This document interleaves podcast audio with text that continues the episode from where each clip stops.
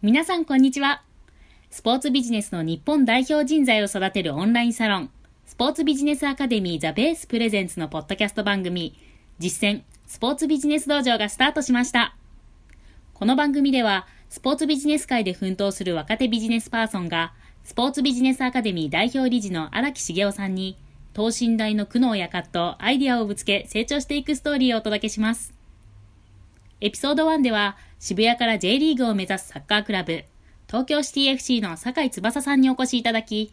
J8 のカテゴリーでどう稼ぐか、リアルな現場経験をもとに壁打ちしました。それでは早速お楽しみください。はい、えー、あとはもうもう一つの、ちょっと大きな話になっちゃうけど、よくもう一個その勘違いするところでいくと、まあ、指定管理者取ると、例えばだけど、スタジアムの中になんか改修をして、なんか面白い席を作ったりとか、はいはい。うん、あるいはその外周を使ってなんか、うん、あの盛り上げでなんかいろいろ屋台を出したりとか、はいはい。うん、そういうなんか自分たちの施設になるからそういう自由度が効くからみたいな話ってよくある話じゃない、うん、はいはい、うん、ありますね。あれ指定管理者と全く関係ないわけですよ実は。あつまり指定管理、はい、うん、指定管理者の制度を読めば一発でわかるけど、はい、あの設備を自由にいじっていいですなんて一言も書いてないわけでね。うん、なのであの、それとこれとは全く実は別の話であるっていうのが一つ。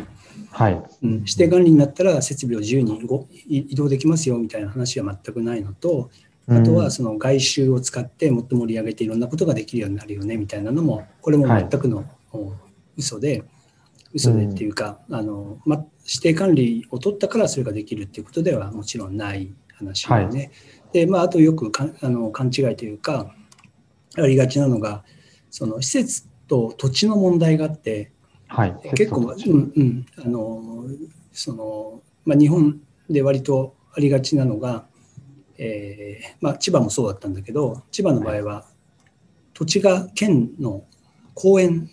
なんだよね。はいはい、でそれに対してマリンスタジアムって当時のマリンスタジアムっていうあの建物は市の持ち物だったりするよね。そうだったんですね、うん。うん、なんで県の公園に市の建物が取ってで我々がその指定館を取ったのは市のマリンスタジアムっていうスタジアムなのでスタジアムのゲートを一歩出た瞬間に指定管理対象外なわけですよ。はい、あそうなんですね。そう。だから、あそこの千葉マリンの周りでやっているステージだ、屋台だ、ね、なんだって、えー、グッズショップだっていろいろあるけど、あれ、指定管理者とは全く関係ない話なんですよね。はい、そうなんですね。うん。うん、で、その後にいろいろ設備を切り替えて、ね、回収して VIP ルーム作ったり、なんとかシート作ったり、なんとかデッキ作ったりとか、パーティールーム作ったりとか、まあ、いろんなことをやりましたけど、あとはそのリボンビジョンつけたりとかね。はいはい、うんあれ全く指定管理だからできてるっていう話じゃなくて、あれは全く別,、ね、別交渉なんですよね。はいはいはい。で、別交渉で、なおかつ、あれは全部、基本的には現状復帰約束でやっているので、うん、はい。うんもちろん、その全く関係ないかっていうとそうじゃないよ。この指定管理者っていう中での延長線上の話として、こういう投資をして、うん、はい、市民サービスを向上して、で、えー、最終的には指定感終わるときにはそれを現状復帰して戻します。まあ、実際には戻さないと思うけど、はいはい、よくしてるんでね。うん。なんで、やってるような話になわけですよ。うん、で、それと似て非なるものが、例えば楽天なんかみたいなモデルで、はい、あの負担付寄付制度っていうのがあって、うん、とにかくその公的施設を民間の力を使って投資をかけて、大改修をかけて、はい、はいで大改修をかけたその投資したお金をすべて、えー、そのいい施設に切り替えてそれをまるまる行政に寄付をしてしまうっていうね、うん。うん、なんであの60億70億のお金をぶっ込んで球場を改修してでそれを、はい、県に寄付をしてっていうことをやるわけね。でそのリターンとして、えー、そこでの事業権をくださいっていう話なので、これはもうその回収ありきの話なのね。うんで、それで事業権を取って一体経営をしていくっていうようなやり方と、指定管理者っていうのは全く違って、はいはい。うん。っていう、まあ、こういう、まあ、違いとかね、含めて、うんうん、結構掘り下げると勘違いが多いと思うんだけどね。はい。そっか。楽天さん、ちょっと具体的な話だけど、楽天さんはそっか、うん指定管理じゃないんですね。指定管理じゃないですね。あれだけ、なんかいろいろうん作ってますけど。うん。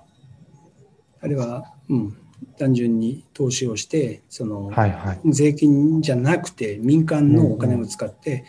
えー寄付をしてるんですよね。うん老朽化したススタジアムをぶっはいはい壊して、で自分たちのお金で作り変えてそれを寄付をしちゃう。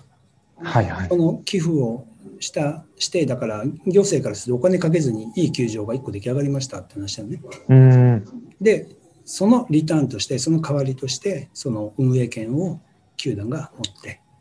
っていう話なのでこれはだから逆に言うと自由に作れるわけですよ。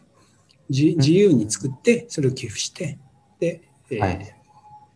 運営していくと。でそこでの収益の一部をここに、あの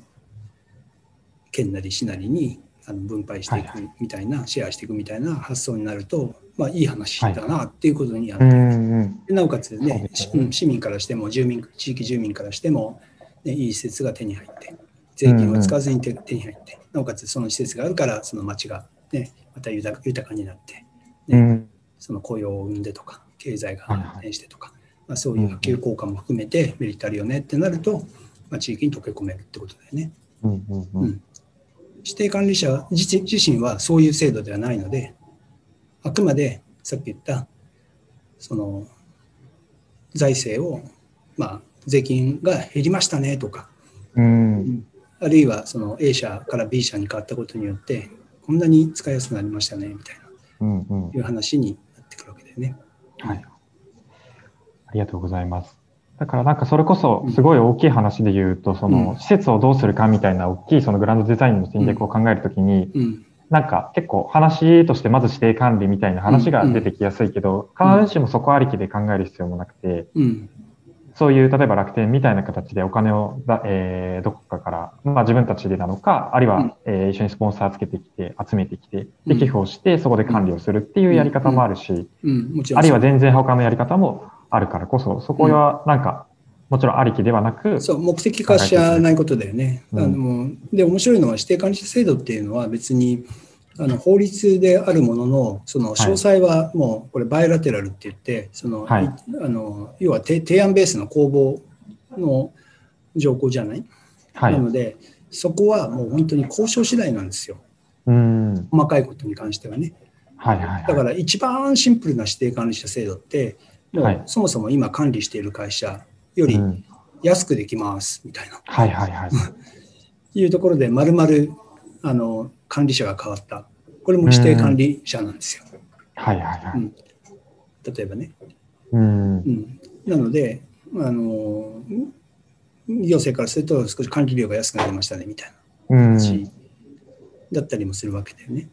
はい。うんだから何の交渉もせず指定管理とっても美味しくもなんともないんですよ。うん。うん、あれ？使用料が安くなると思ったけど、使用料安くしたら赤字になっちゃうわみたいな話もあるわけどねはいはいうんうん。なのであの、そういうことではなくて、あくまで自分の持ち物ではないので、うん。うん、あくまでその管理をする権利を取ってるだけであって、うん。うん。うん、そこで事業をやろうとしてもですね、あのこれはまた別のアナザーストーリーになるわけですよ。はい。でそのあたりの、おまあ、あの経済条件含めたそのいろんな交渉っていうのかな、うん。うん、それを戦略をしっかり持った上でその行政とトータルのデザインを書いていかなきゃいけないそれをやるためには当然その管理をするだけじゃなくてもう少し視点を広げてはい。視座を広げてその地域行政、えー全体をね見渡した中でそのスタジアムを拠点にしたその市民サービスみたいなトータルの絵を描きながらはい。ここの事業者と組むことによってこんな広がりがありますねとかうん。っていうようなところをいかにその市議会、区議会に通していくかっていうね、まあ、ここが重要だよね。うん。うんありがとうございます。